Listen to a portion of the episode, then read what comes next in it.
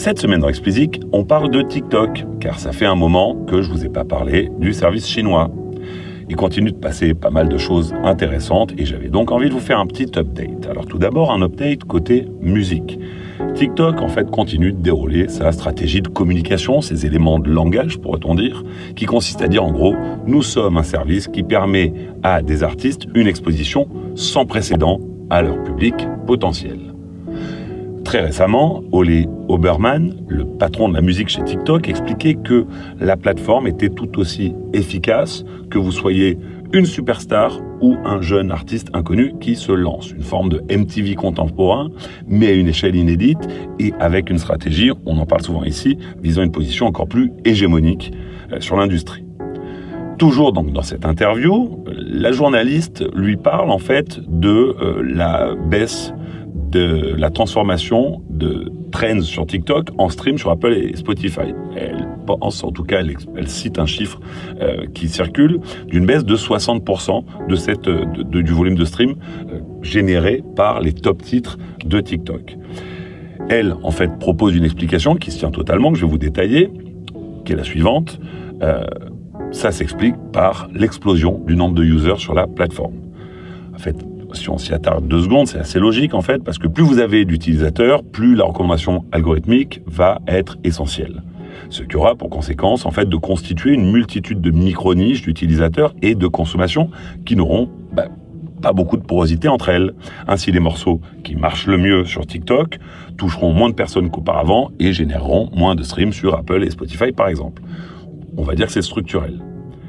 Alors, Oberman dit que l'explication se tient, Bon, il manque pas de lui faire observer que c'est d'habitude un point qui est soulevé par les labels et que, en revanche, pour lui, la baisse s'explique par l'émergence de territoires en développement comme l'Afrique.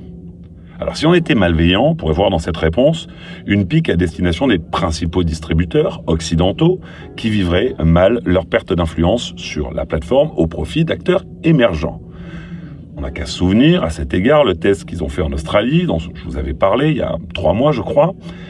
Et vous comprenez que dans un camp comme dans l'autre, en fait, on ne perd pas une occasion de dire à la partie adverse qu'il est, qu'elle est, pardon, plus dépendante euh, de nous que l'inverse et qu'elle est en position de faiblesse. Forcément, ils sont en négociation, il y a beaucoup d'argent en jeu, donc on essaie d'expliquer à l'autre, en tout cas, de lui faire sentir qu'il n'a pas l'avantage. C'est fait de façon plus ou moins subtile, mais c'est toujours au centre des différentes prises de parole publiques. En parlant de position de faiblesse, d'ailleurs, je ne pouvais pas ne pas vous parler de TikTok sans faire allusion au procès qui oppose euh, TikTok à l'État du Montana, qui a banni l'application il y a quelque temps déjà. Alors pour rappel, il est interdit à Apple et à Google de proposer l'application chinoise dans leur store à des résidents du Montana sous peine de très lourdes amendes. Alors plutôt que d'attaquer cette loi directement, TikTok compte sur ses utilisateurs locaux pour faire tomber l'interdiction. C'est malin en fait, dans la mesure où on voit mal un tribunal américain, particulièrement dans le Montana, prendre position en faveur du géant chinois. Ce qu'on vient d'apprendre, et qui a été relayé par le New York Times, c'est que le soutien annoncé de la plateforme à ses utilisateurs est tout ce qu'il y a de plus concret, puisque les plaignants voient leurs frais de justice pris en charge par TikTok. L'objectif est clair, convaincre beaucoup de personnes de se joindre à la plainte pour démontrer que le préjudice causé par l'interdiction touche un grand nombre euh, d'habitants du, Montana. Le risque est clairement tout aussi évident, convaincre les juges et les jurés que les plaignants ne sont que des marionnettes à la solde de TikTok et donc bah, en fait de s'exposer plus.